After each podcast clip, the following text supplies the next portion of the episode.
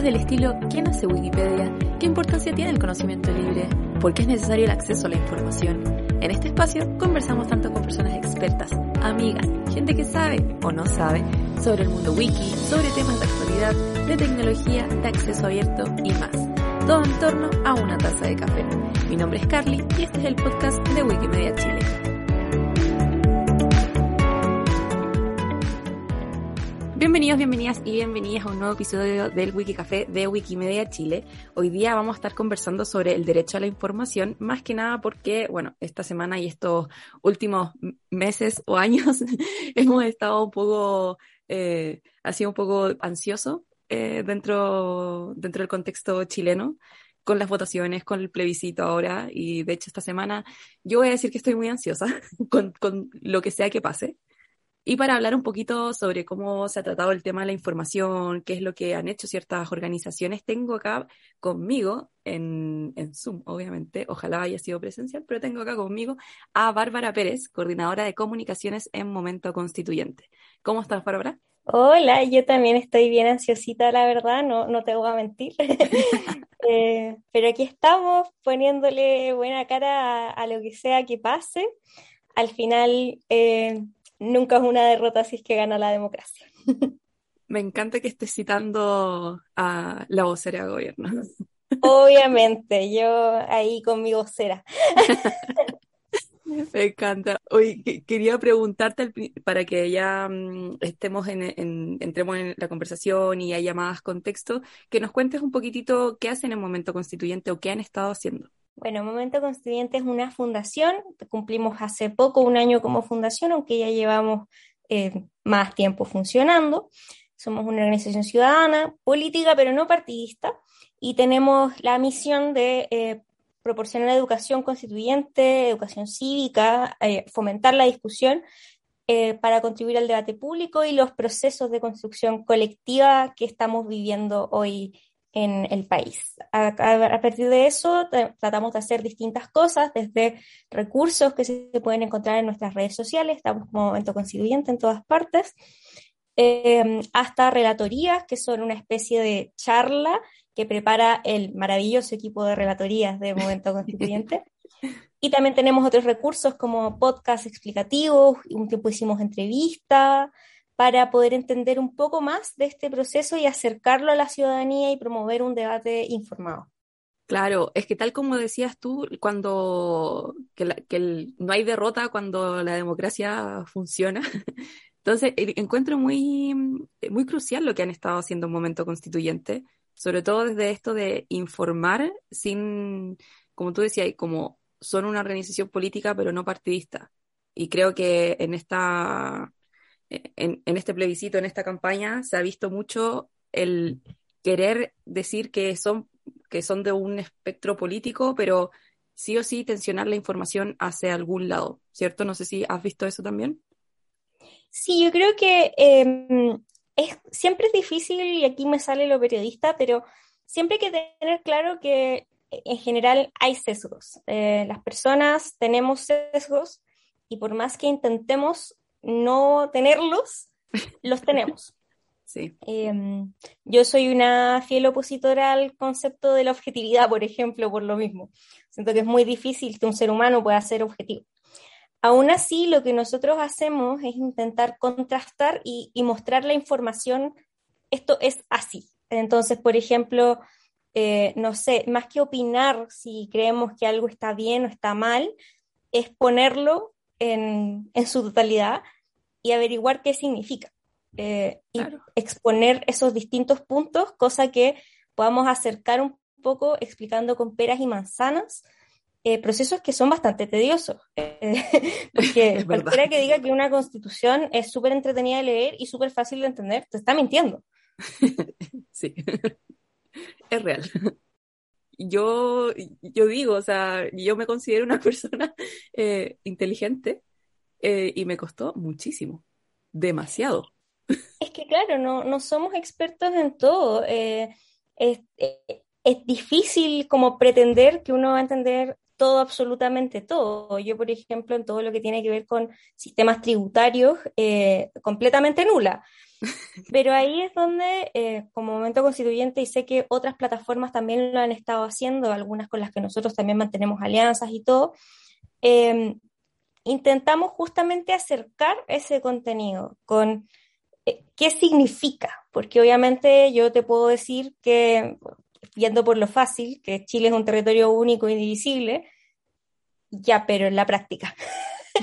claro. Eh, ¿qué ¿A qué lo traducimos? Y eso es un poco lo que hemos intentado hacer desde el principio.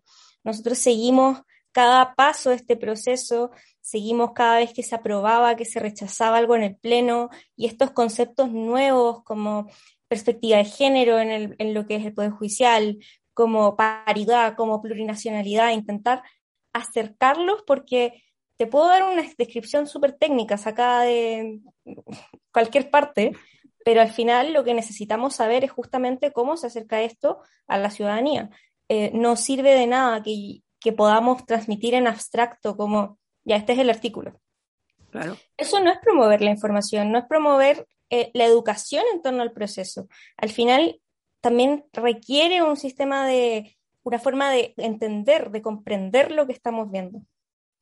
Claro, no, totalmente. Y de hecho, eh, siento que la, desinformación que ha estado rondando en esta, en esta campaña, y bueno, eh, desde que se entregó el, borrador de la, de la, propuesta de la nueva constitución, eh, esa desinformación se ha tomado mucho de esto mismo que tú decías, como de el, bueno, cómo esto me afecta o cómo esto no sé, por ejemplo, el tema de la perspectiva de género, ya, pero bueno, ¿cómo, cómo afecta? Y ahí es donde sale la desinformación porque hay personas o eh, gente, digamos, que lo, lo, tensiona para distintos lados, ¿cierto? ¿Cómo, has visto tú el tema de la desinformación durante esta campaña? Bueno, no solo desde mi, rol en el momento constituyente, sino también como periodista y como centennial adicta a las redes sociales, que soy las tres cosas, puedo decir que la, desinformación ha estado súper fuerte y no necesariamente por eh, mentiras o noticias falsas. Yo soy muy contraria a que usemos la, el, el, nombre fake news para absolutamente mm. cualquier desinformación. Em, pero sí he estado en este nivel como de exagerar todo. Eh, entonces, por ejemplo, el otro día había un debate respecto a que eh, Carabineros no está en la Constitución porque sale policías y no sale Carabineros. Claro. Eso es desinformar. Y el problema eh, con la desinformación es que la, la desinformación siempre llega más rápido que el desmentido. Entonces, un ejemplo cercano, ayer un noticiero emitió una imagen eh, diciendo que era una imagen de, la, de, estos enfrentamientos que hubo en la Alameda y después tuvieron que desmentir y decir que la imagen en verdad correspondía a un noticiero, o sea, una nota de prensa vieja. La desinformación a ese punto ya se expandió. Sí. Y el desmentido rara vez va a llegar a la misma gente que llegó la mentira. Claro. Sí, es que eso, eso pasa. Sí, entonces eh, ha estado fuerte. Yo, bueno, quizá, quizás soy muy joven, pero siento que es una eh, es uno de los momentos en el que más desinformación he visto. O sea, creo que los fact-checkers están teniendo una cantidad de pega impresionante y también, bueno, las, fundaciones, organizaciones que nos dedicamos a eh, la educación y la información, porque tenemos que estar constantemente, no desmintiendo, pero sí intentando contrarrestar ese impacto negativo, em, pero siempre es más, más difícil porque lo tendencioso, lo, eh, lo llamativo, entonces el, el, clickbait, por así decirlo. Claro, llama más. Eh, es mucho más atractivo que la explicación latera de, por ejemplo, eh, decir como, no, esto no es tan así, pero tampoco es que te vaya a solucionar la vida porque va a depender de una ley. Obviamente no es tan atractivo decir tal cosa que dará la ley como decir, te van a quitar la casa. Obvio. No, pero eh, es, verdad eso que, que, dice, o sea, como, bueno, yo lo he visto también en algunas estrategias que, sobre todo en campañas que dicen, bueno, si la desinformación está, no hay que gastar energías en desmintiéndola. Y eso sí, me genera, a mí personalmente me genera un poco de ruido porque yo no puedo ver una desinformación y no hacer algo. Va como en contra de mi ADN. Claro, al final siempre es la cosa de cómo, em, cómo intentar contrarrestar esta, esta desinformación, esta falta de educación al final, eh, sin amplificar la desinformación en sí misma. Y eso siempre es un desafío. Es un desafío gigante. Yo creo que por eso también ustedes eh, han tenido tanto protagonismo en, en esto. O sea, eh, yo te digo, cuando a mí me hablan del plebiscito, bueno, cuando yo hablo del plebiscito, aquí vamos a estar con cosas? Como que obviamente es algo de lo que hablo todo el día. Em, pero cuando siempre se me, me, preguntan, bueno, ¿dónde puedo buscar información? Como que ustedes, así, momento constituyente, viene a la mente al tiro, así, eh, busca esta página, acá puede haber eh, información, porque igual era necesario, o bajo mi, perspectiva, era necesario que organizaciones como ustedes también eh, tuvieran este protagonismo, sobre todo en, en, la época que estamos ahora de redes sociales, que la desinformación es tan fácil hacerla, tan fácil, o sea, haces un tweet eh, a una hora específica, algunos bots entre medio para aumentarlo, y está instalada la desinformación.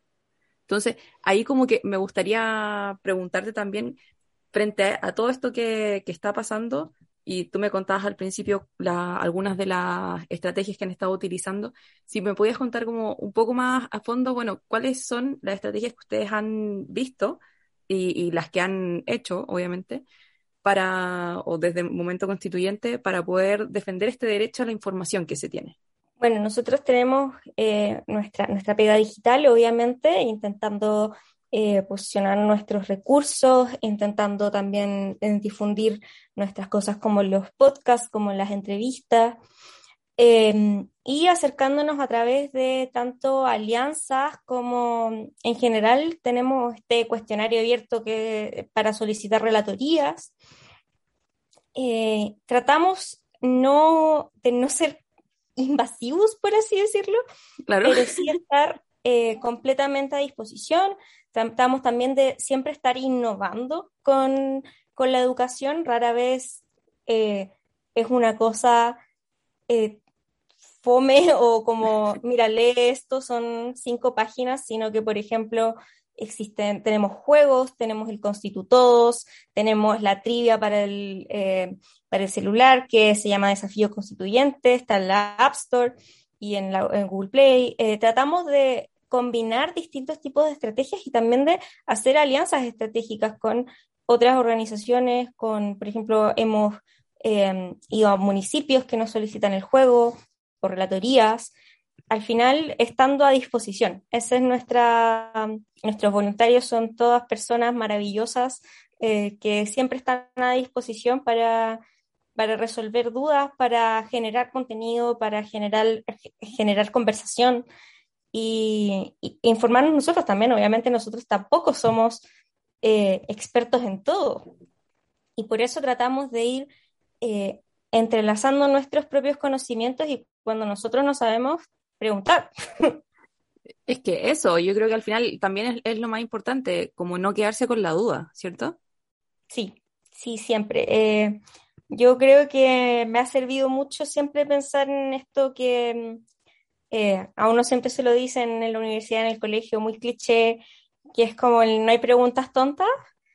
Eh, yo con este proceso he hecho que de esa frase mi mantra. Y se lo recomiendo a todo el mundo también. No, no, hay, no hay preguntas tontas, nadie es experto en, procesos constitucionales. Es real, es real. Nadie y por eso nosotros también tratamos de plantearnos cuáles son las dudas, cuáles son las cosas con las que podemos ayudar, eh, qué, podemos generar. Hay cosas que no son para un recurso, hay cosas que necesitan una relatoría y por otro lado hay cosas para las que no se alcanzan a preparar relatoría y hay que hacer recursos, hay que ver cómo se hace ese recurso, no siempre puede ser una gráfica, quizá eh, hay que estar ingeniándoselas constantemente, sobre todo en un momento en el que estamos con todo tan rápido.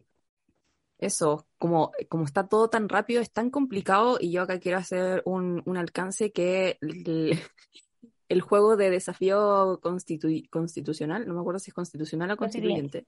¿Constituyente? Sí. Es mi obsesión. es que yo soy competitiva, entonces que hayan sacado un juego para mí fue la perdición. Sí, tiene el ranking. sí, fue como, voy a ser la mejor persona que sepa todo de la constitución por este juego. Solamente por el juego.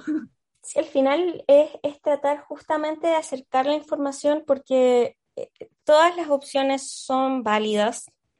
Eh, hay razones de peso, pero que la razón nunca sea, no sé, ese, claro. ese me dijeron y me tinco que es así, es justamente como lo que hay que evitar al final. Y ahí yo creo que fundaciones eh, y organizaciones que se dedican, quizás no, no somos medios de comunicación, entonces el derecho a la información no es tanto nuestro, nuestro enfoque, pero sí la educación, y, y eso se hace tremendamente necesario. Totalmente. Y es, es, tal como dices tú, o sea, es sumamente necesario y ojalá no sea como el no sé, no sé por qué voy a votar esto. O sea, ojalá el voto sea informado. Y ahí un poco ya para ir terminando esta, esta entrevista, quería preguntarte o quería pasar al ámbito wiki, que siempre pregunto un poco con el ámbito wiki. Y es que, eh, bueno, Wikipedia todo tiene que tener referencias para poder verificar la información, ¿cierto? Entonces quería preguntarte desde tu perspectiva que has estado activa en este, en el proceso, ¿cierto? En el proceso constituyente, ¿Cómo ves tú esta plataforma para poder combatir la desinformación que hay en este proceso?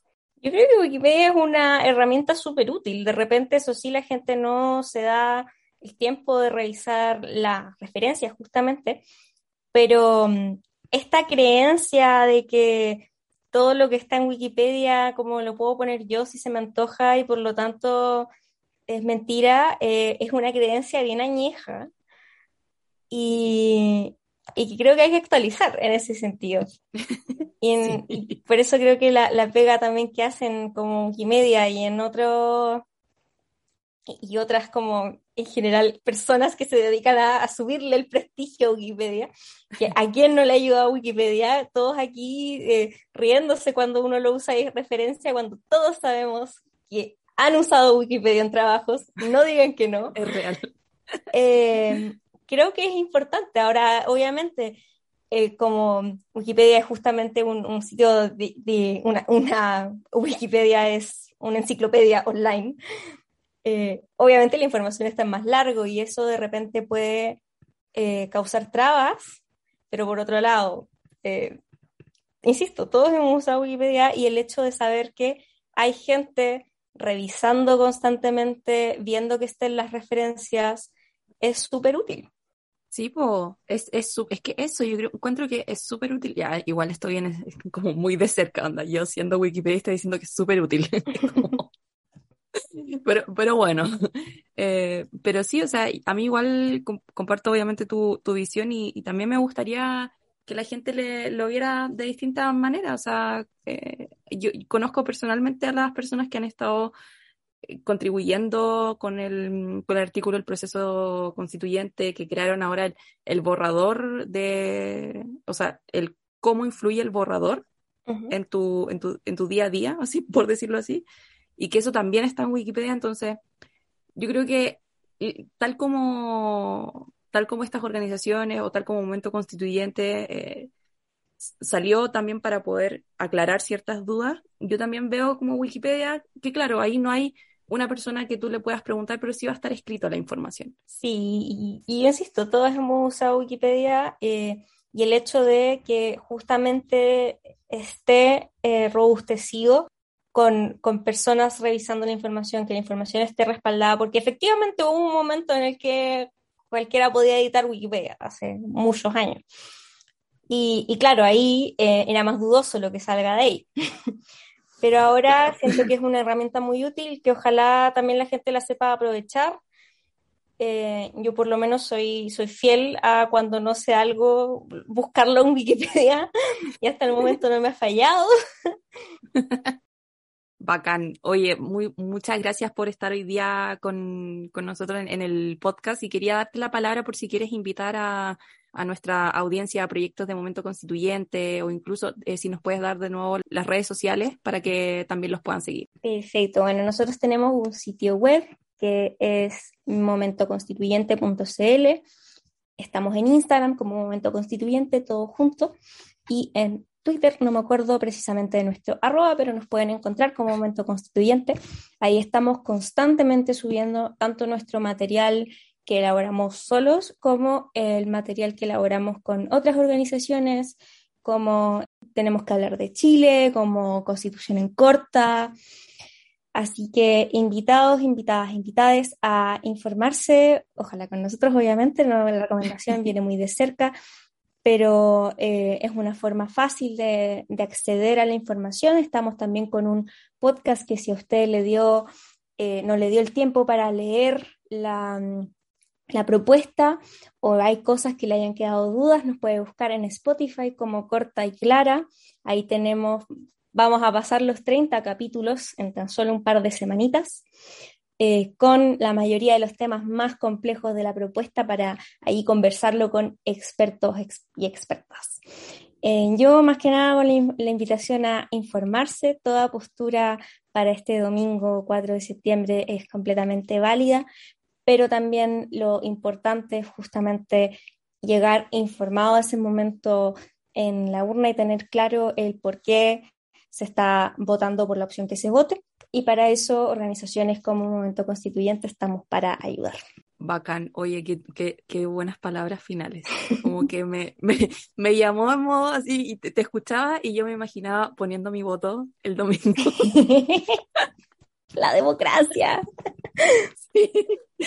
Oye, bacán, muchas gracias por estar acá en nuestro, en nuestro Wiki Café. Yo soy fan de Momento Constituyente, así que eh, los invito también a todos y todas a, aportar monetariamente también a Momento Constituyente. Eso mismo, estamos con campaña de captación de socios. Ahí en nuestro Instagram está toda la información.